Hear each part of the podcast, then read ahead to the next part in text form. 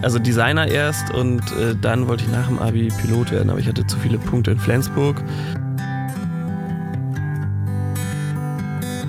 Also das ist ganz leicht zu sehen. Leute haften mit den Blicken auf den Werken. Und das ist dann schon alles.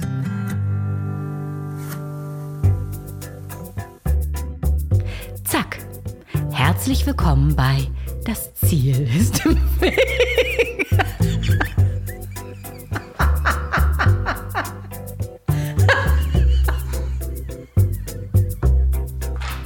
Hi, hi, hi, willkommen in Folge 71 des Podcasts, in dem es um Quereinsteiger, Querdenker und Quertreiber geht. Und heute mit der ersten Aufnahme seit Corona vor Ort vis-à-vis im Tonmobil, natürlich mit Abstand. Ähm, ich war so aufgeregt, ich habe eins der Mikrofone nicht richtig festgeschraubt. Deswegen gibt es so ein bisschen Nebengeräusche. Ich bitte das zu entschuldigen. Und es wird auch weiterhin in den nächsten Wochen noch Stubenhocker-Sessions geben. Denn meine potenziellen Gäste reisen immer noch nicht so viel. Und das ist auch okay so. Ich hoffe für euch auch. Ich freue mich riesig, gerade zu dieser Folge einen altbekannten Partner begrüßen zu dürfen. Und zwar Moja, den sympathischen Ridesharing-Dienst in Hamburg und Hannover. Das sind die mit den stylischen goldenen Elektrobussen, die hier durch die Stadt gleiten. Kennt ihr bestimmt alle in Hamburg. Ich nutze Moja selber wirklich gerne. Zack, per App bestellen und 20 Meter die Straße bei mir runter ist die nächste Haltestelle. Und dann sitzt man in diesen edlen Leder-Lounge-Sesseln und man gleitet zum Ziel, auch mit genug Abstand. Moja hatte während der Corona-Maßnahmen den regulären Betrieb eingestellt. Aber einen Nachtservice für die systemrelevanten Berufe aufrechterhalten das fand ich ganz toll. Und seit dem 25.05 ging es dann wieder komplett los mit dem regulären Service und es sind in Hamburg sogar neue Gebiete dazu gekommen. Ganz Billbrook und weite Teile von Billstehend gehören jetzt auch dazu. Herzlich willkommen in der Moja-Community sozusagen. Holt ihr euch mal die App, wenn ihr nach Hamburg fahrt oder in Hannover seid, mm, auch Hamburg Reisende und guckt mal unter moja.io. Moja wird geschrieben M-O-I-A. Vielen Dank Moja für die Unterstützung dieser Folge. Und nicht nur das, Moja unterstützt nämlich auch das gemeinnützige Hamburger Projekt Das Geld hängt an den Bäumen, welches mein heutiger Gast, Paul Schrader, in einer sehr tollen Aktion auch unterstützt. Und wenn ihr mehr über das Geld hängt das Geld hängt an den Bäumen wissen wollt, dann schaut mal in die Shownotes, da ist alles verlinkt. Und wenn ihr am Sonntag auch bei dem Bild, über das wir reden, mitsteigern wollt, ähm, dann oder einen der limitierten Kunstkästen mit Apfelsaft kaufen wollt, dann kommt entweder am 7.6. in das Hamburger Restaurant Die Bank. Bitte vorher anmelden. Auch das steht alles in den Shownotes, auch wo ihr die Kästen kriegt. So, ich mache es ganz kurz. Viel Spaß mit Paul Schrader. Ach ja, folgt mir auf Instagram Andreas Loff. Da poste ich dann auch Videos und Fotos zu der Aktion mit Paul Schrader. Jetzt aber viel Spaß beim Durchhören. Großformatige Bilder pflastern seinen Weg. Als Lehrerkind war er erst illegaler Sprayer, dann Anwalt. Heute ist er einer der Top-Shooting-Stars Deutschlands in der Kunstszene. Und er hat mal gesagt, ich mache nur noch Sachen, die mir Spaß machen. Ich kann das genauso bestätigen, denn ich war bei seinem letzten, ach, unserem gemeinsamen Projekt teilweise sein Assistent. Bei mir ist der wahnsinnig talentierte Paul Schrader. Herzlich willkommen. Wie fühlst du dich? Hallo Loffi. Äh, gut. Wir sitzen hier in deinem Wohnmobil. Draußen wunderbarer Sommertag. Äh, könnte eigentlich nicht besser sein. Ja, es ist, es ist noch nicht ganz so warm. Äh, wir haben Glück gehabt. Äh, du bist auch der Erste. Du bist Patient Nummer eins, hätte ich beinahe gesagt. Also Patient, nach Corona? Nach Corona. Du bist der, die erste Aufnahme, die wirklich wieder physisch hier passiert. Ich mache zwar die Stubenhocker-Sessions weiter, weil die Leute noch nicht so reisen, aber wir sind auch auf anderthalb Meter Abstand. Wir haben uns den Fuß gegeben. Ich denke auch, da ja. sollte nichts passieren.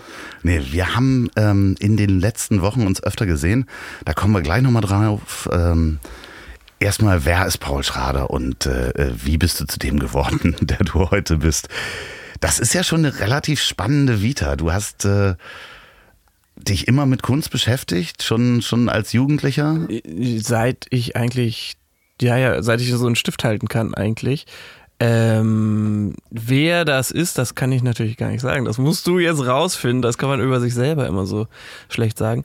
Ähm, nee, also die Lust oder das, das, das Magische, was einen so anzieht an, an Farbe und Form und, und Kunst und Kunstgeschichte, das war eigentlich schon seit so der, der jungen Schulklassen, also so ich erinnere mich noch mit meiner Lehrerin damals in der Grundschule in, in die Hamburger Kunsthalle gegangen zu sein. Da war eine Ausstellung von Paul Killet. Ähm, der Goldfisch, ähm, das war ja eigentlich sofort da. Das so ein ganz natürliches Interesse. Und wieso entscheidet man sich dann, das nicht als sein Leben oder beziehungsweise als sein Schaffen hauptberuflich zu machen? Ich finde das immer, ähm, also das Menschen stecken solche Sachen ja immer so in Schubladen ja. und ähm, es gab mal im Spiegel einen Artikel, wie viel Literatur braucht ein Ingenieur? Mhm. Und das sind ja so Sachen, ein Ingenieur ist ja nicht jeden Tag nur mit der Schraube unterwegs. Brückenplan oder sonst wie was, sondern der geht ja auch abends nach Hause und geht vielleicht ins Restaurant auch gerne. Also, weißt du, man hat das Bild oder ein Arzt, der, ein Zahnarzt, der bohrt permanent nur in Szenen rum. Das ist ja auch Gott, nicht wie so. schrecklich. Sondern ich finde, das Leben ist ja ein bisschen vielseitiger. Und ähm, du kennst das sicherlich. Also wenn du mit deinen Eltern sprichst, hast du eine komplett andere Stimme, als äh, wenn dein bester Freund anruft. Ne? So, Ja. Man ist so ganz viele kleine Personen. Irgendwer sagte man immer, man hat so ein Mäntelchen, was man sich immer umlegt. Also je nachdem, in welcher Situation du bist, verändert sich das immer so ein bisschen. Darum kann man gar nicht sagen, so wer ist das eigentlich? Ähm, Ist das ein, darf ich da kurz einhaken? Ja.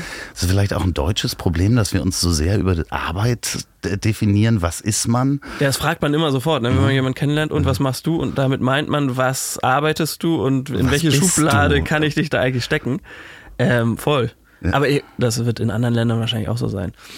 Ja, es ist ja auch ein großer Teil und es hilft ja auch, diese Vorurteile zu haben, auch mal Vorurteile im positiven Sinn, ähm, um einordnen zu können. Äh, Was, was ist das wohl für einer? Äh, Musst Bei mir geht das genauso. Ja, genau. Ja. Äh, Jurastudenten haben eine Korthose, Bootschuhe und, und äh, ja, buntes Hemd, wenn es wild ist.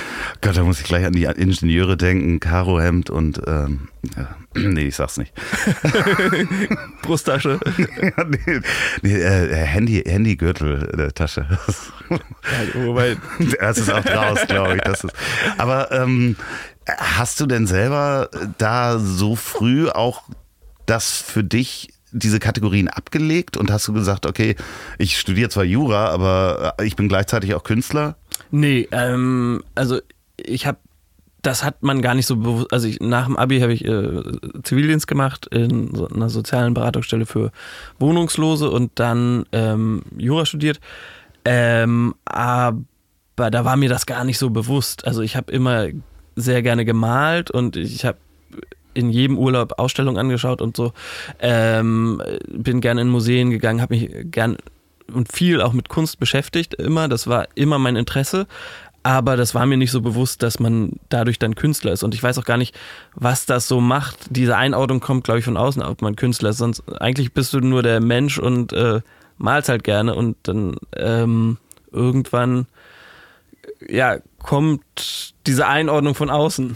Ja, es ist schräg, ne? Also, weil ich meine, wenn ich jetzt eine Friseurlehre gemacht habe, ja, dann kann ich ab dem Punkt, wo ich den Brief in der Hand habe, sagen, ich bin Friseur. Genau. So, bei, bei Künstler ist das wahrscheinlich so ein, so ein schwimmender Übergang. Wahrscheinlich kann man auch, ist es wahrscheinlich auch einfacher zu sagen, ich bin Maler.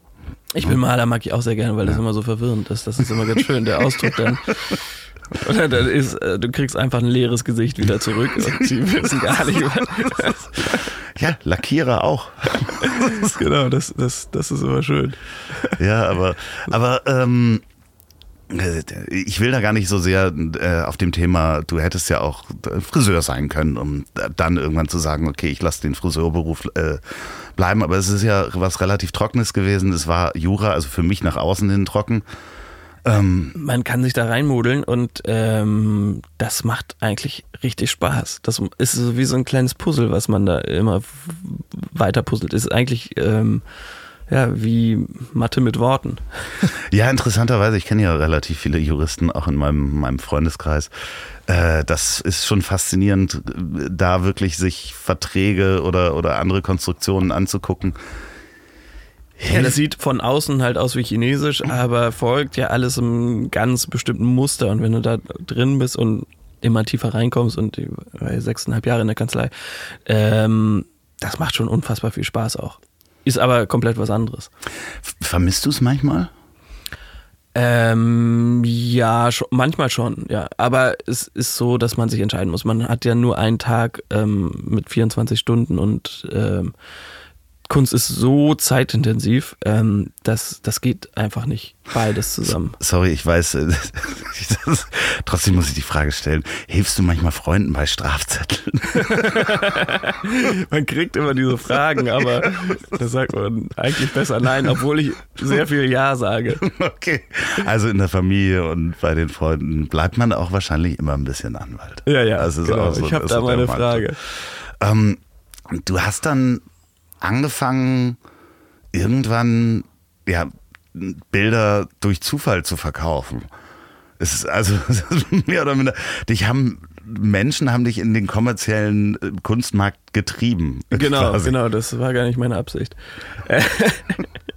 nee, das, das, erste Bild tatsächlich ähm, habe ich für mich gemalt und, und ähm, wollte einfach mal wieder was machen. Ich hatte in diesem Studium zehn ja, oder neuneinhalb Jahre hat es gedauert mit erstem Examen, Doktorarbeit, zweitem Examen, ähm, habe ich genau ein Bild gemalt. Weil es einfach so anstrengend war und oder man hatte so viel Ablenkung und, und war, war sozusagen so passiv in der Kunst, also dass man schon noch Ausstellungen angeschaut hat und so. Aber selber nicht mehr, habe ich nicht mehr gemalt. Und ähm, dann habe ich angefangen zu arbeiten und dann eben ähm, wieder gemalt und das erste für mich und dann äh, wurde das mir sozusagen aus den Händen gerissen. Ähm, und dann ging das so los, langsam. Da kam ein Freund vorbei und sagte, ich möchte das gerne kaufen. Ich genau, ich möchte das gerne haben und dann der zweite sagte, ich möchte das auch gerne haben und beim dritten habe ich dann gesagt, äh, ist, Jungs, ich so viel schaffe ich nicht und dann sagte er, ich würde das gerne kaufen und dann kam dieser Switch zum vom Verschenken zum Kaufen ähm, und dann ging das sehr, sehr schnell. Wie, wie war die erste Ausstellung? So, was war das für ein Gefühl, wenn man das erste Mal so Bilder in dem, in dem weißen Raum platziert und dann kommen Menschen und gucken sich das an. Das hast du sehr schön gesagt. Äh, die erste Ausstellung war bei mir zu Hause. Ja, okay. Das war kein White Cube. Okay. Aber das war total witzig. Also ich war bei, bei der Metro, hab da irgendwie Getränke eingekauft, Kombi von meinem Vater vollgeladen und ähm, dann damals so mein, mein Facebook-Verteiler, der äh, aus meinen Freunden eigentlich bestand und so ein paar, du kennst das, diese Bekannten, die man gar ja. nicht weiß, warum man die da drin hat. Freunde von Freunden. Genau. ähm, und dann war das ein unfassbar witziger Abend. Also da kamen 130 Leute, würde ich jetzt mal so behaupten, 130, 150. Ähm, Getränke waren alle weg alle waren stockbesoffen. Ähm, und die Bilder waren auch alle weg danach. Waren alle verkauft? Waren alle verkauft. Und es waren ähm, dann doch viele, also weißt du, Freunde kommen und sagen, ich bringe noch mal jemanden mit. Und so wurde das dann richtig voll. Ähm, zeitweise hatte ich so ein bisschen Angst, dass der Balkon das statisch nicht überlebt. Deine Nachbarn werden sich an den Abend erinnern. Die erinnern sich, genau. ich glaube, da um, um 5 Uhr nachts flog dann auch irgendjemand übers Sofa. Ähm, aber das, das war witzig. Also, das, das hätte ich so nicht gedacht. Und das war so ein, so ein, so ein Wendepunkt, irgendwie so ein, so ein Klick. Ähm, weil es ist ja mit der eigenen Kunst nach außen in die Öffentlichkeit zu gehen, ist ja schon, ähm, da muss er schon so eine Hemmschwelle überwinden und das, das präsentieren oder das zeigen. Und dass da so viele Leute waren, die, die ich gar nicht kannte ähm, und die das trotzdem gut fanden. Das war so ein Moment, der gesagt hat, okay, oder der, mir so gezeigt hat, das kannst du machen, das hat das so ein bisschen bestätigt und das, das hat so eine Energie freigesetzt. Ähm, dann dieses Schamgefühl, was du ja manchmal hast, wenn du das selber produzierst. Also ich denke jetzt zum Beispiel an einen Text oder ein Bild oder so und den veröffentlichst du vor wildfremden Leuten und du hast einfach erstmal Angst vor der Reaktion, vernichten die das jetzt gleich oder, oder, oder nicht. Und das war einfach unfassbar ähm, positiv das Feedback, dass die Leute gesagt haben, das wollen wir, das, das finden wir cool und ähm, das so annehmen und das erleichtert es dann mit, mit Sachen rauszugehen, die ja sehr persönlich sind. Das ist ja aber auch ein, ein, spannend und im Vergleich zu jetzt einem Sänger oder einem Comedian oder sonst was, ist ja ein sehr leiser Applaus, den man da bekommt. Ne? Be beziehungsweise ja. man muss da viel mehr ergründen, was ist das, also wenn du ein Comedian bist, machst einen Witz, kommt ein Lacher oder genau. eben nicht. So, ähm, und da musst du halt viel mehr noch ergründen, Gesichter wahrscheinlich auch lesen, wie gucken Menschen deine Bilder an. War das schwierig am Anfang? Also du hast ja noch mal einen Schritt zurück. Du hast ja noch mal ähm, als Künstler so einen Filter drin. Du präsentierst ja nicht dich, sondern das Bild. Das ist zwar auch von dir, aber dann hast du noch mal so eine andere Ebene. Ähm, und dann siehst, also das ist ganz leicht zu sehen. Leute haften mit den Blicken auf den Werken. Und das ist dann schon alles. Also, weil wenn es Leute nicht interessiert, das sieht man, finde ich, ganz gut in Museen oder auf einer Vernissage, laufen die einfach weiter und gucken nicht weiter auf das Bild. Also wenn der Blick da drauf ist und da so haftet, dann hast du als Künstler schon alles erreicht. Was macht das mit, äh, beim ersten, also wenn man an die erste Ausstellung denkt, ich meine, du hast es wahrscheinlich vorher Freunden schon gezeigt und äh, das ist ja so wie im, vielleicht bei DSDS, wenn dann die Leute da kommen und äh, die ganze Familie sagt, ja, ja, du kannst super singen. Yeah. So und ähm, diesen Moment zu sehen, dass da wirklich wildfremde Menschen haften bleiben, was, was ist das für ein, ist das ein körperliches Gefühl? Nee, das ist einfach irgendwie ein großes Kompliment und also was ich immer versucht habe, wenn ähm, oder was ich immer gerne gemocht habe, über, über eine Messe zu gehen, über die Art Basel zum Beispiel oder so, wo einfach unfassbar viele Kunstwerke hängen und man gar nicht an einem Tag alle anschauen kann, richtig. Ähm, weil man einfach da, dafür die Zeit fehlt, da sind zu viele Werke. Ähm, aber dann stechen manche raus, die sich magisch anziehen, wo du stehen bleibst, wo du guckst, wo du auch vielleicht ohne Erklärung ähm, einfach ja, getroffen und berührt bist. Und das habe ich immer versucht ähm, zu kreieren, für mich selber in, in meinen Werken.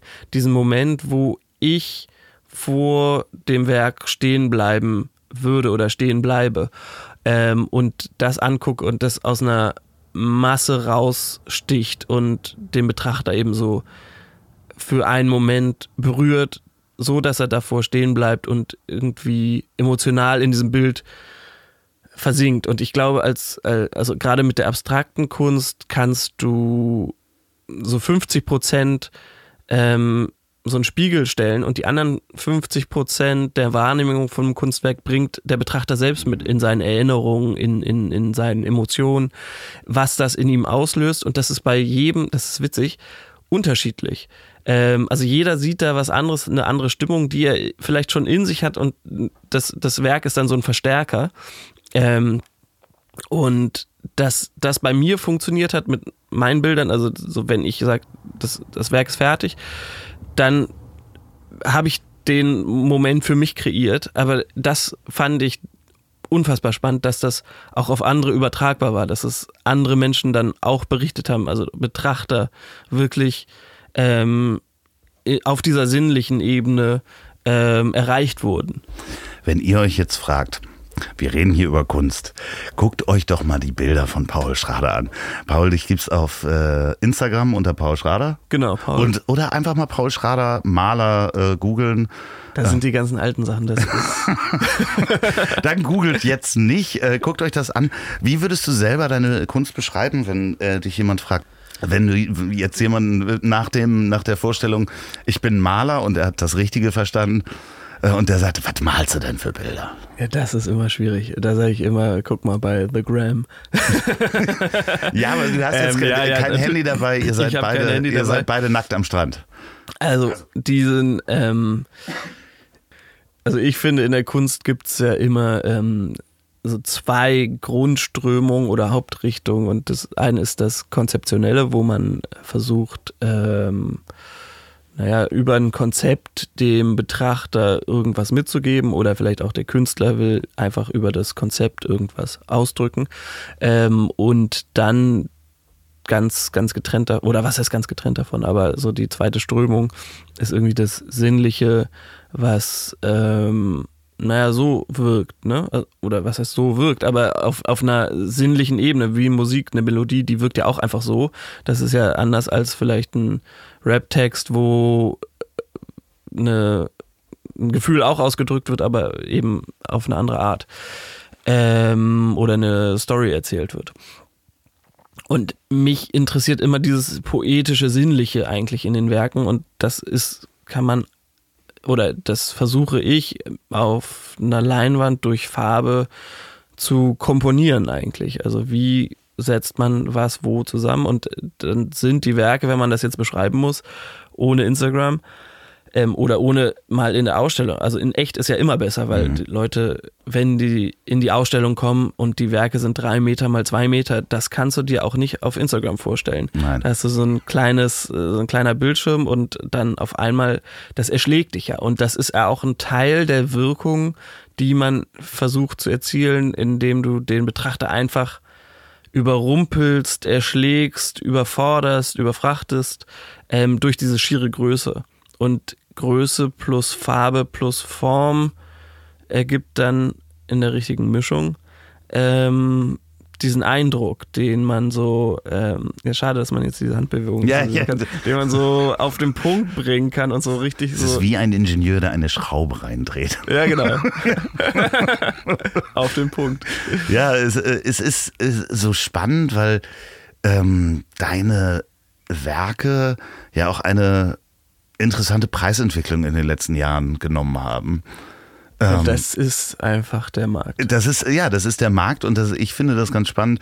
Man kann das ja auch mal sagen, es gibt äh, äh, Werke, die äh, über 30.000 Euro oder sind es inzwischen mehr, sind es inzwischen 50.000 Euro verkauft werden und auch angefragt werden. Und das ist natürlich für viele relativ skurril. Ich weiß nicht, ob du das äh, äh, weißt, Picasso wurde mal gefragt zu seinen Lebzeiten, äh, ob er das nicht so skurril findet, dass mhm. äh, seine Bilder so teuer sind. Weißt du, was er gesagt hat? Wahrscheinlich, dass er, wenn sie so teuer sind, dass die Leute dann gut auf sie aufpassen. Genau, genau. Das ist das Einzige, weil er sagte so, was würdest du denn aus dem brennenden Haus äh, retten? Das äh, Bild für zwei Millionen oder, oder das Bild für. Das ist die einzige Chance, äh, dass seine Kunst überdauert, ist äh, ähm, der, der, der, Preis. Und das der, fand ich äh, relativ spannend. Es ist ja ein äh, komplett abstrakter Wert ähm, und äh, es ist nachher so viel wert, wie jemand äh, bereit ist dafür zu zahlen. Das, das ist einfach so. Ähm, das kann man sich gar nicht ausdenken, solche Preise, sondern das ist wirklich ähm, in einer 1 zu 1 Situation ist es, kannst du natürlich schlecht sagen, das Bild kostet Summe X und dann sagt der andere ja. Aber auf einer Auktion merkst du es ja wirklich. Mhm. Also bei der letzten Auktion äh, zur Berlinale äh, in Berlin ähm, im Februar, da hast du einen Saal voller Menschen. Ähm, der Auktionator war von, ich glaube, von Christie's aus, aus London und hat das natürlich auch gut gemacht, aber dann siehst du wirklich, wie Leute etwas haben wollen und wo dann auch die Grenze ist. Mhm. Also, und das, das ist spannend. Das auch bei der Millantor Galerie. Total hier. skurril, oder? Ja, ja, aber da hast du wirklich den Markt pur. Ja. Ähm, wie, da ist es eben nicht so, dass du sagst, äh, wenn ein Kunde oder ein Sammler kommt, äh, das Bild kostet X und der sagt, ja, warum ist das denn so? Sondern das ist einfach so, weil Leute das gerne haben wollen und dann Summe X dafür zahlen. Ja, und jetzt darf ich euch meinen zweiten Werbepartner vorstellen. Den kennt ihr ja auch. Diese Folge wird unter anderem auch unterstützt von Wahlberg Urban Electrics. Das ist die freundliche Firma von Florian Wahlberg. Der ist auch in zwei meiner Folgen zu hören. Richtig smarter Typ. Der baut nämlich mit seiner Firma die stylischen Elektroroller der Marken E-Grid und The Urban. Die sind immer wieder Testsieger. Die könnt ihr jetzt auch günstiger bekommen und alle Ersatzteile 15% günstiger unter urban-electrics.com urban.com. Urban also urban-electrics, wie das englische Electrics mit C und S am Ende.com mit dem Gutscheincode der Weg 2020. Danke Wahlberg Urban Electrics für die Unterstützung dieser Folge. Und das nächste Mal, verspreche ich, gibt es auch wieder Bier von der Kehrwieder Kreativbrauerei zu gewinnen. Wie würdest du jetzt jemanden, der nicht unbedingt, der sich für Kunst interessiert, aber einfach gar nicht weiß, was er wie, wo kaufen soll. Warum soll ich mir Bilder kaufen? Wie setzen sich Preise zusammen? Was würdest du dem raten, wenn er anfangen möchte, äh, Kunst zu sammeln? Ich glaube, ähm, nochmal eine, nochmal ein, einmal zurück. Ich glaube, dass eigentlich ja Kunst mit dem Wert und dem Preis gar nichts zu tun hat, sondern das ist ja eine komplett andere Ebene. Das macht man ja nicht, um irgendwas zu verkaufen, sondern weil man so in dieser Kunst drin ist. Ähm, äh, und das Schöne an der Kunst, und das muss man, finde ich, immer wieder hervorheben, die ist ja, man muss die ja gar nicht besitzen, man kann die einfach angucken, man mhm. kann in Ausstellungen gehen, man kann in Museen gehen. Niemand braucht ja das physisch zu Hause im Besitz, sondern ist, das ist natürlich schön, wenn man da nackt vorstehen kann. Äh, weißt du? ja, ja, ich meine, du, du sprichst mit jemandem, dessen Haus ist voller Bilder, voller schöner Bilder und äh Aber ich, ich finde, weil durch die Preise schließt man ja dann auch tatsächlich Leute aus, die sich vielleicht nicht mehr leisten können. Ähm, aber das ist ja nur ein Gefühl, finde ich, weil eigentlich sind die Kunstwerke ja so öffentlich zugänglich auf Ausstellungen, dass, dass niemand davon ausgeschlossen sein soll. Also ganz im Gegenteil, jeder soll die Möglichkeit eigentlich haben, ähm, sich das anzugucken. Und das ist das primäre Ziel und das ist das A und O, weshalb man das überhaupt macht. Ja, ich, ich verstehe das auch, aber ich verstehe natürlich auch den, den, den. Du willst eins haben. Ja, davon, davon mal ganz abgesehen. Ich habe ja, ich habe ja schon ähm, hier im Hintergrund stehen zwei Paul Schraders. Äh, es ist sogar noch ein Paul Schrader in, in, im Haus drin. Ähm, ich habe ja drei Kunstwerke von dir. Äh, dementsprechend äh, jetzt nicht, da kommen wir gleich drauf. Dass jetzt denkt jeder, ich hätte dir eben 150.000 Euro überwiesen. Die habe ich nicht, die habe ich mir natürlich geliehen bei ihm. Da muss ich jetzt abarbeiten. Nein, es ist folgendermaßen. Ähm, ich fand die Geschichte eigentlich so schön, wenn man, hast du das Buch von Gunter Sachs gelesen? Ähm, nee. Die Biografie kann ich allen Hörern äh, ans äh, Herz legen. Der hat irgendwann entschieden, dass er Galerist werden möchte weil er nicht wusste, was er machen sollte. Er war ja einer der ersten Milliardäre, die nichts zu tun hatten. Der hat sein Erbe verkauft oder die, die Sachswerke und äh, hatte dann äh, hunderte von äh, Millionen D-Mark, was dann jetzt Milliarden wären. Und er hatte halt nichts zu tun und hat überlegt, er wird Galerist und, ähm, und dann hat er sich ähm, damals Andy Warhol kennengelernt in New York und fand den super und sagte, tolle Bilder. Gute Partys. Ähm, gute Partys. Ich mache das und ziehe das nach München. Und hat in München seine Galerie, seine allererste Ausstellung, hat er Andy Warhol Bilder ausgestellt. Genau, Andy Warhol kannte kein Mensch in Deutschland. Und er hatte Angst zu versagen. Ähm, und er fand die Bilder so toll und dachte, was denken denn die Leute, wenn die auf die Ausstellung kommen und ich verkaufe kein einziges Bild. Und hat überall einen roten Punkt dran gemacht und hat sie selber gekauft. Ich dachte, die Ausstellung war im Mittelweg. Ähm, aber ist ja auch egal. Nee, ich glaube, das war in, in München. Das war in München. Recherchieren wir nochmal. Das recherchieren wir. Äh, ich habe das Buch gelesen. Wir können nebenan fragen.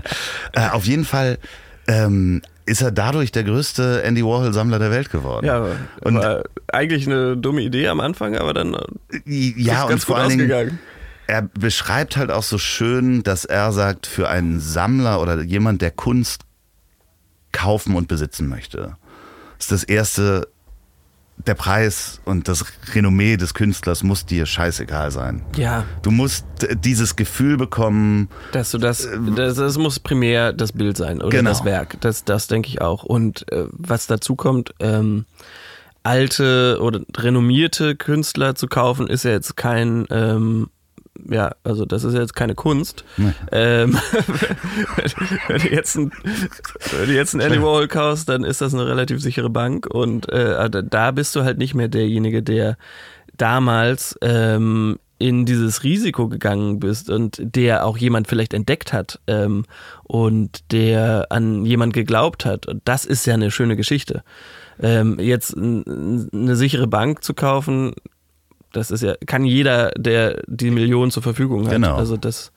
Ein dickes Bankkonto macht ja auch noch keinen Kunstgeschmack aus, beziehungsweise äh, äh, in dem Moment, wo irgendjemand sagt, ja, du musst dieses Bild kaufen, aber du ist selber keine Emotionen bei dir auslöst, ist das ja auch irgendwie dann stumpf und verschenkt fast. Das ist eigentlich so schade, ne? Da gehen so viele Ja. Bilder in Zürich einfach in Bunker und Ja. ähm, sind dann Wertanlagen.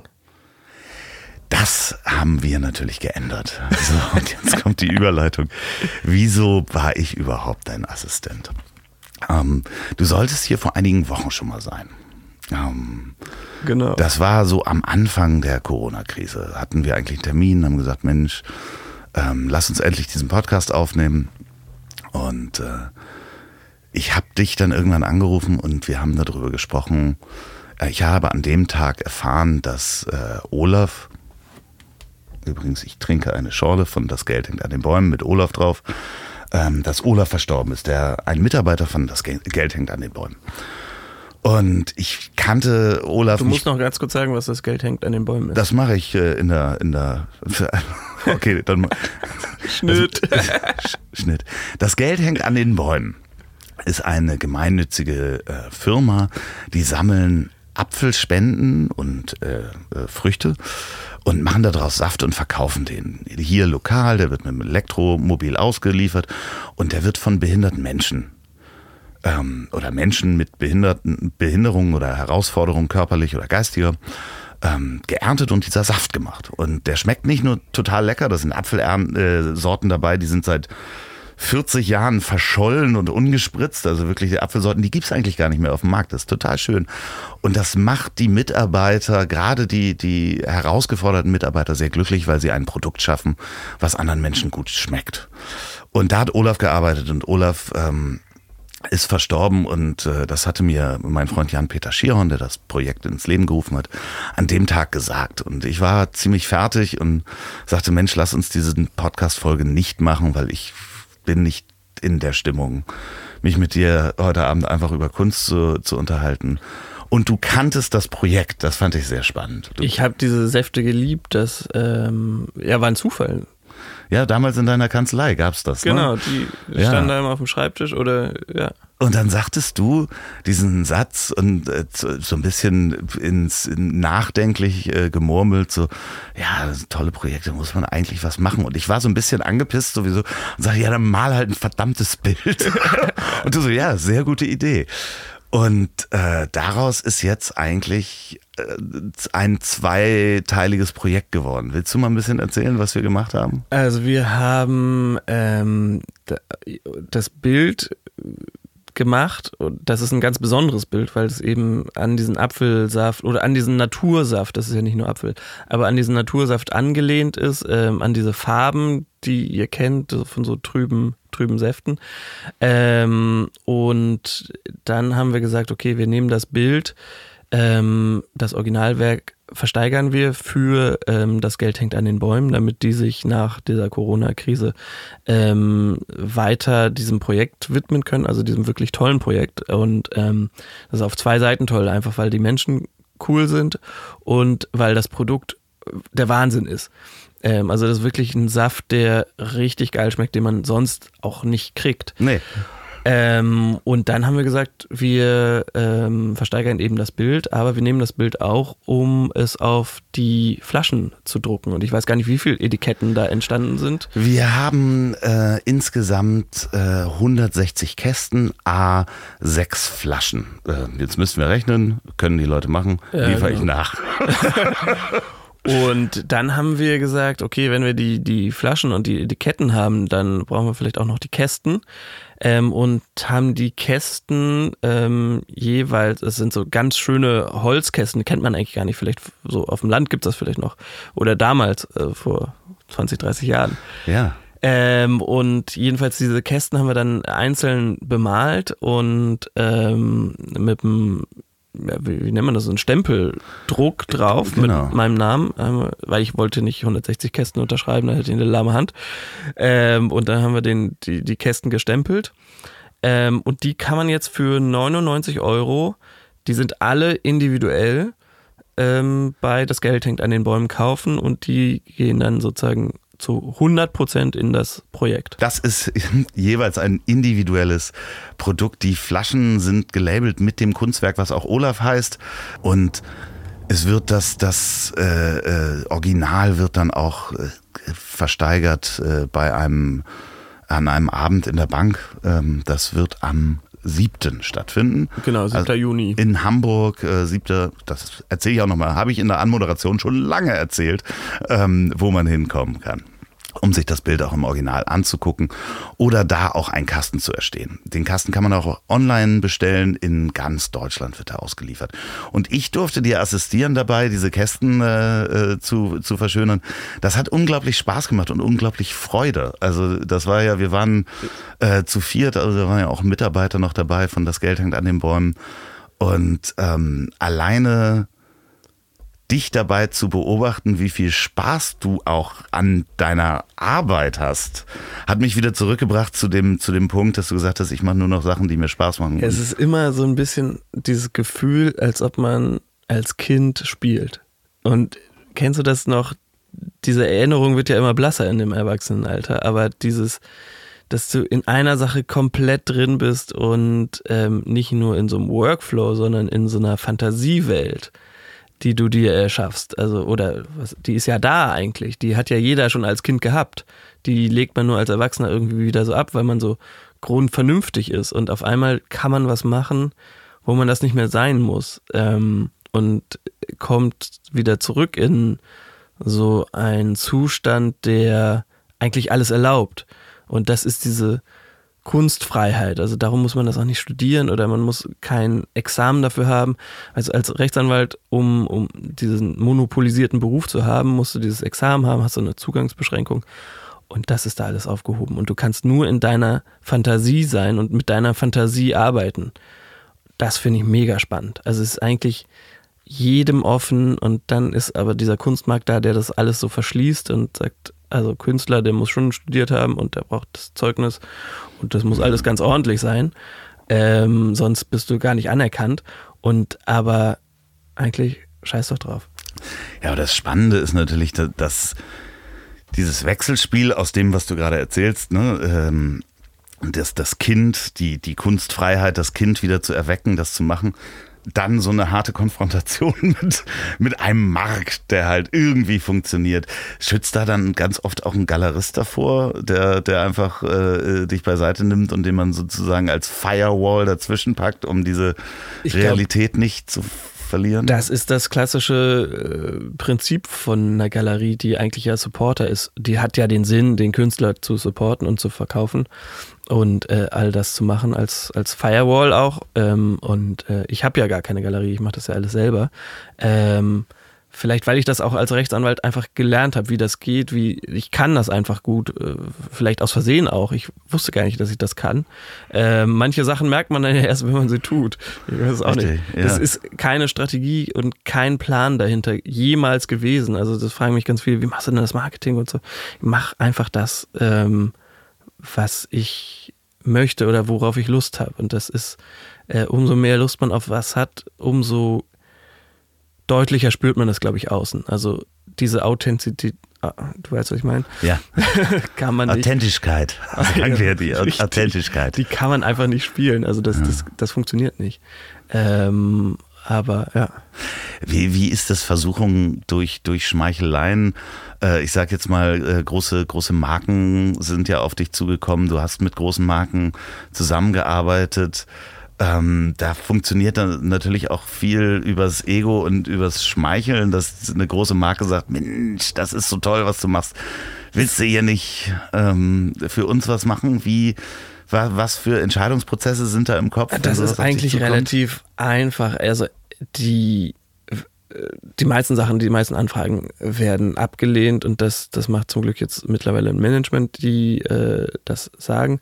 Ähm, weil ich mache, ich bin ja kein, kein Blogger, auch wenn das manchmal so, äh, manche Leute das so fragen, aber das, ich, ich, ich mache Kunst, das ist so alles. Und ähm, ich mache keine Auflagen ähm, oder äh, es gibt keine Prints von den Bildern oder sonst was, sondern es gibt das Originalkunstwerk und wenn das weg ist, dann ist das weg, dann gibt es das auch nicht nochmal.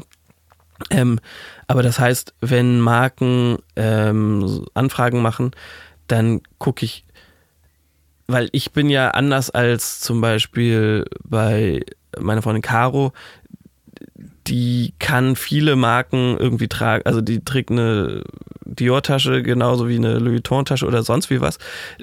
Die kann das gut machen, weil äh, sie da so reinpasst. Ähm, bei mir kannst du mir nicht jede Marke umhängen, weil das ist überhaupt nicht authentisch.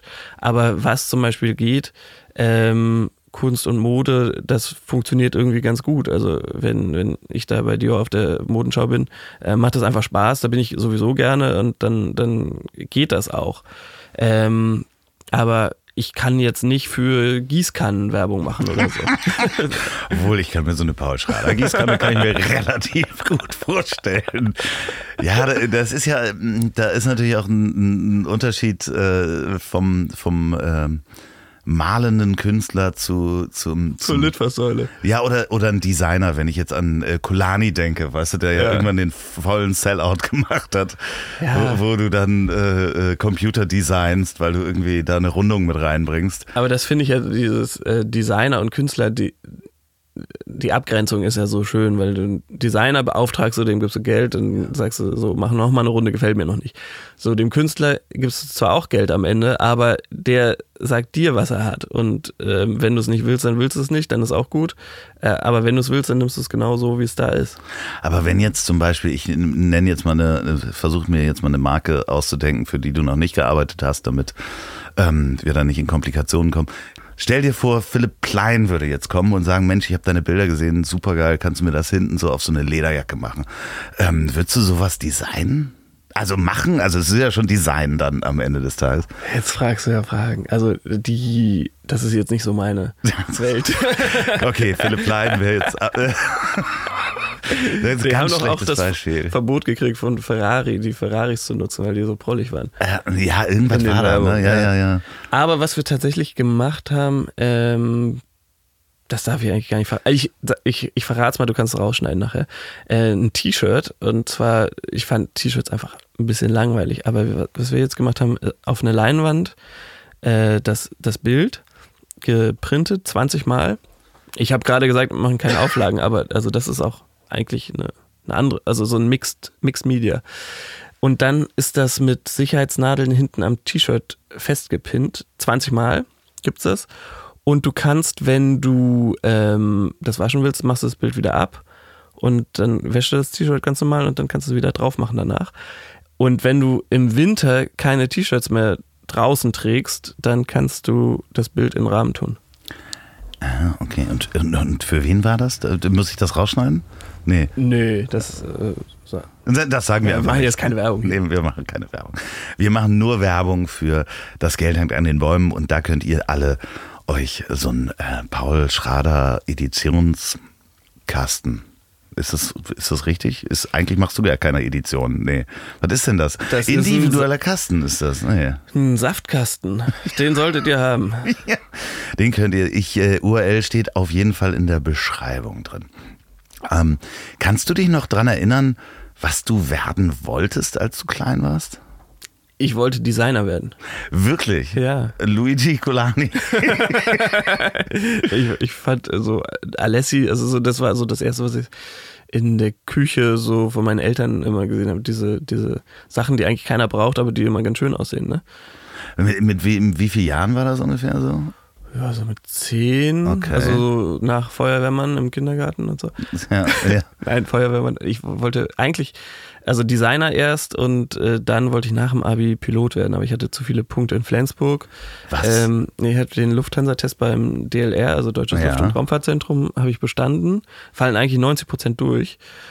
Ähm, und dann musst du dein polizeiliches Führungszeugnis einreichen und deine Punkte da aus Flensburg, den Auszug polizeiliches Führungszeugnis, das ging alles. Und ähm, in Flensburg hatte ich 13 Punkte und die Lufthansa hat intern so eine Richtlinie, dass sie nur bis fünf Punkte. Also die Punkte okay, waren ja damals. 13 ne? Punkte sind auch richtig viel. Das ist kurz vor Führerschein ein halbes Jahr weg oder sowas, ne? Ja, ich bin mal in ähm, Kassel, kennst du das da in den Kasseler Bergen? Ja, ja, da bin ich auch schon mal richtig du, geblitzt worden. Und ich hatte so einen alten 190er, ja. der war auch gar nicht so schnell, auch nicht langsam, aber schnell war der nicht. Und da geht so richtig schön bergab. Ja. Und dann wurde der mal richtig schnell und dann ist aber 100 und dann ist da noch ein Blitzer. Vielen Dank äh, nochmal an die äh, Behörde, die da den Blitzer aufgebaut hat. Weil ansonsten ähm, wärst du vielleicht Pilot geworden. Sonst wäre ich vielleicht Pilot. Ja, das war dann natürlich so, weißt du, der, der, der Tropfen, der das Punkte fast zum Überlaufen brachte. Aber ähm, ja. Hast du dich damals schwer geärgert darüber? Richtig, ja. Und die, äh, ich habe dann mit denen telefoniert und die sagten, ja, das macht doch nichts, dann melden sie sich, wenn die verfallen sind. Und damals war das so in den ersten zwei Jahren, äh, das hat vier Jahre gedauert, bis diese Punkte verfallen werden. Und dann meinte zu der Frau, ja, allen Ernst, ich warte ja jetzt nicht vier Jahre, um was, was soll ich denn machen in meiner besten Zeit? Ja. Und dann hat mich das so geärgert, äh, dass ich das natürlich dann auch nicht mehr wollte. Kannst du, hast du denn mal Flugsimulator-Training noch äh, gemacht? Oder nee, ich habe bei Airbus ein Praktikum gemacht damals äh, und wir haben da den A380 entwickelt. Äh, und da war ich in der Entwicklungsabteilung, das war ganz cool. Wir haben da die Auxiliary Power Unit äh, Ja, APU kenne ich, ja, ja. ja. hinten drin im, im Natürlich. Ich bin Flugzeugmechaniker gelernt. Ja, geil, ja. ja. Und das äh, war das Problem. Also die hat ja 800, 900 PS oder Ja, irgendwas, ne? also mehr als so ein Formel-1-Motor. Ja, schon richtig viel, ja. Und ähm, da war das Problem, dass das Flugzeug, also Airbus hatte schon die Länge angegeben und äh, das Ding war aber hinten zu laut und die mussten so einen Schalldämpfer bauen.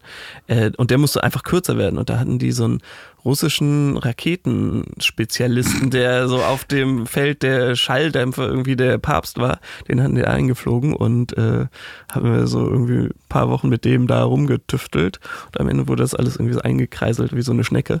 Es, äh, Scheint funktioniert zu haben. Äh, ist spannend, vor allen Dingen, du kanntest dann nach Hause gehen und äh, auf gewisse Sachen äh, mit Fug und Recht behaupten, dies ist Raketenwissenschaft. So ist es. Ja, ja, das war, das war ganz witzig. Wahnsinn. Ähm, ja, ich habe äh, damals bei der Lufthansa gelernt und äh, es verfolgt mich manchmal immer noch. Also ich, äh, ich denke mal, ähm, ich würde gern mal dich äh, einladen, weil ich bin der festen Überzeugung, ich kann ein Flugzeug fliegen. Ja, geil. Oh, aber ist, glaubt das auch jemand anders noch? Ähm, wir machen das einfach im Simulator. es gibt in Hamburg so einen Simulator. Wenn du Lust hast, gehen wir beide in einen Flugsimulator, lassen uns nichts erklären und gucken, ob wir das Ding starten können und landen können. Ja, gut. Ja, das lass uns auf jeden Fall machen. Also ich werde auf jeden Fall wahrscheinlich weder hochkommen noch runter. Ja, aber vielleicht kriegen wir das gemeinsam hin. Also runter würde ich auch Funk. Äh, Empfehlungen entgegennehmen. Also weißt du, so eine klassische, klassische Geschichte, wir Runter kommt man immer. Ge genau, die Piloten haben was Schlechtes gegessen. Mal gucken, ob wir das Ding landen können irgendwo auf Mallorca. Äh, wir werden darüber berichten. Wie geht es weiter für dich in dieser Zeit? Ausstellungen funktionieren jetzt wieder. Ähm, was sind die nächsten Schritte? Die großen, was ist die große Agenda 2020, 2021 für dich? Also eigentlich ist ganz spannend, weil jetzt Corona erstmal so alles aus dem Kalender rausgewischt hat und ähm, die Ausstellung in Berlin läuft gerade. Das, das läuft richtig gut. Ähm, anstatt einer, einer Vernissage haben wir gesagt, zwei Leute für 30 Minuten. Ähm, und dann man meldet sich einfach an und oder macht einen Termin aus und dann äh, kann man in die Ausstellung gehen, hat seine Ruhe. Wie lange geht das noch und wo ist das? In der Torstraße 138. Das ist äh, bei den Girls von Workwing, die organisieren das und ähm, das geht jetzt noch den Juni über. Okay, das heißt, ihr Berliner da draußen oder wer immer in Berlin gerade Urlaub macht, ähm, der äh, Soll da mal vorbeisteppen. ja, kann sich das angucken. Genau, und ähm, danach ist das ja eigentlich, äh, ja, weil erstmal alles raus war, ist es jetzt quasi leer. Ich wäre eigentlich äh, gerne in New York gewesen im April und Mai. Ähm, Stimmt, hatten wir uns noch drüber unterhalten. Da haben wir, ja, und einen Tag vor diesem Travel Ban haben wir gesagt, okay, wir mieten da jetzt keine Wohnung und äh, nicht die Flüge und das Apartment, äh, ja. Ähm, das wollten wir dann im Herbst machen, aber also das ist jetzt der Hotspot und ähm, ist fürs nächstes Jahr angeplant. Ähm, insofern ist das Jahr noch relativ frei. Ich liebe das gerade, weil man so ein bisschen jeden Tag go with the flow ähm, machen kann, was man möchte und ähm, das ist eigentlich das, was ich immer haben wollte. Sonst waren immer so viele Termine, die, die einen so manchmal schon erdrücken. Ähm, und jetzt gucken wir mal, ob man vielleicht im Sommer kommt man nach Frankreich, geht das schon wieder oder ist das immer noch Lockdown oder muss man an die Ostsee? Wir, wir wissen es nicht, aber das äh, wird die nächsten Wochen und Monate werden das zeigen, was wir auch machen können äh, Richtung Herbst und Sommer.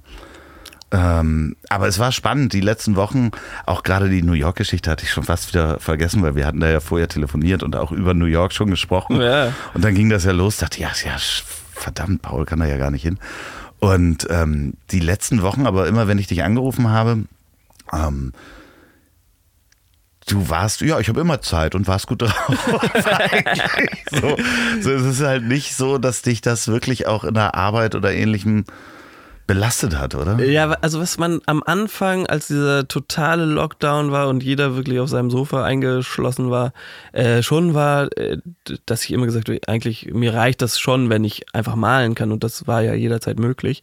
Ähm, was man dann aber schon merkt, dass man ähm, auch den Betrachter oder das Publikum braucht. Also eine Ausstellung, äh, ja, das meiner Seite ist immer, ich liefere die Bilder, aber die Menschen müssen schon kommen und das sich angucken, sonst äh, macht das irgendwie nur halb so viel Spaß. Und man merkt auch, wenn man ähm, ein Bild im Atelier hat und ähm, es sieht niemand, dann gibt es das ja quasi gar nicht. Also mhm. diese Sichtbarkeit schaffen. Und da ist natürlich online, also über, über Instagram äh, oder über diese Webseite oder sonst welche Online-Medien, ähm, da diese äh, Zugänglichkeit zu schaffen, das ist natürlich eine riesengroße Hilfe.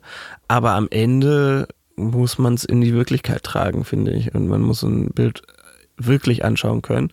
Ähm, und da merkt man erstmal, dass man genauso wie beim Fußball, diese Geisterspiele sind, ich bin jetzt überhaupt gar kein Fußballfan, aber äh, da fehlt dann doch die Stimmung irgendwie. Ne? Ja, ja, ja. Also, dass man diesen Zuschauer schon äh, wertschätzen muss und, und auch, dass das ein Teil davon ist. Es gibt halt ein direktes Feedback, ne? Das ist ja, ja eben wie ein, wie ein Bild betrachten ja. ist. Ich möchte jetzt deine Bilder nicht mit einem Fußballspiel vergleichen. Ähm, aber ich glaube, dieses direkte Feedback fehlt und das ist, haben natürlich andere, auch Bühnenkünstler, äh, denen fehlt das komplett. Einige ja. äh, Fernsehshows oder Stand-up-Comedians funktionieren halt nicht. Wenn der Lacher nicht kommt, kannst du dein Timing. Ja, oder ein Konzert vor leerer Bühne macht irgendwie auch keinen Spaß. Ähm, aber für November also, oder Ende des Jahres hatten wir eigentlich grundsätzlich in München eine Ausstellung angeplant und ich glaube, das kann man jetzt so langsam wieder in die Planung einsteigen und das machen. Kommt hier in der Helium Cowboy Galerie äh, eine kleine Ausstellung im September in Hamburg wahrscheinlich. Und ähm, ja, dann. Liebe Grüße an Jörg Heikhaus, der auch schon in diesem Podcast war. Folge könnt ihr euch raussuchen. Ähm. Viel Spaß dabei. Paul, wir sehen uns spätestens beim ähm, bei der Versteigerung äh, ja. am 7. Äh, sehen wir uns wieder. Da, ähm, In der ne Bank. Nehmen wir n, äh, vielleicht das ein oder andere Getränk äh, zu uns. Ich werde da auch mit. Äh, Apfelsaft kann man auch wunderbar mit Wodka mischen, oder? Ja, ja, auf jeden Fall. Ähm, ich werde da auch mit einem Moja hinfahren, ähm, damit ich nicht selber Auto fahren muss. Das ist äh, großartig. Das schließt nämlich auch hier dann schön mit dem Partner dieser Folge. ähm, wenn ihr da draußen die Bilder von Paul Schrader sehen wollt, dann guckt auf Instagram Paul Schrader. Äh, lauft in die Galerie nach Berlin, kommt in die Bank, macht in der Bank einen Termin, um das Original zu sehen, kauft online ein Kasten äh, von Das Geld hängt an den Bäumen. Wenn ihr diesen Podcast gerade beim Autofahren hört, dann fragt euch mal, wo ihr hinfahrt und ob das überhaupt erlaubt ist, dass ihr da hinfahrt. Ähm, ja, ich denke schon, dass die meisten Sachen sind ja wieder offen. Wenn ihr den bei der Arbeit hört, dann äh, lasst euch nicht vom Chef erwischen, wenn ihr wieder im Büro arbeitet. Oder hört ihn nicht bei einer Zoom-Konferenz oder macht zumindest das Mikrofon aus. Wenn ihr diesen Podcast zum Einschlafen hört, dann ähm, schlaft recht schön. Achtung, gleich kommt noch Musik. Und äh, dieses letzte Wort hat wie immer mein wunderbarer Gast. Also es ist ein wunderschöner Sommertag und wir sitzen hier in dem Wohnmobil. Äh, man hat das Gefühl, man könnte eigentlich gleich losfahren Richtung Côte d'Azur oder sonst wohin an den nächsten Baggersee. Ähm, wenn ihr jetzt nachts hört, dann wartet auf den nächsten Morgen und sonst geht raus und genießt das Leben, so wie davor. Moment, Moment. Hier noch eine aktuelle Hörempfehlung von mir und zwar den Podcast Zeitgeist und Wunderlich. Das ist ein wirklich unterhaltsamer Podcast zwischen Politik und Popkultur mit dem sympathischen Max und Jan, dessen Mutter ihn auch gerne Jan nennt. Ich habe am Wochenende eine Aufnahme mit denen gemacht für deren Podcast. Äh, wir haben zwei Stunden lang Bier getrunken und uns um Kopf und Kragen geredet. Ich sag euch Bescheid, wenn diese Folge rauskommt. In der Zwischenzeit hört da mal rein. Zeitgeist und wunderlich. Einfach mal abonnieren, gefällt mir wirklich gut. Die Jungs sind super. So, jetzt aber Musik. Das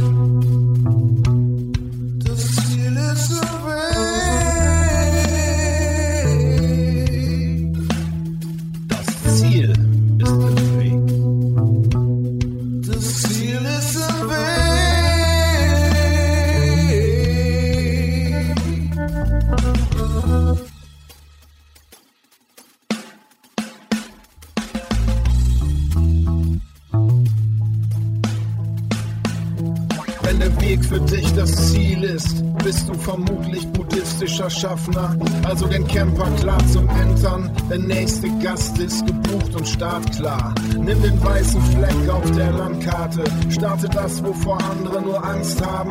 Niemand lernt auf den inneren Kompass zu hören beim Gang auf zertretenen Landmarken, denn das Ziel ist im Weg. Das Ziel ist im Weg.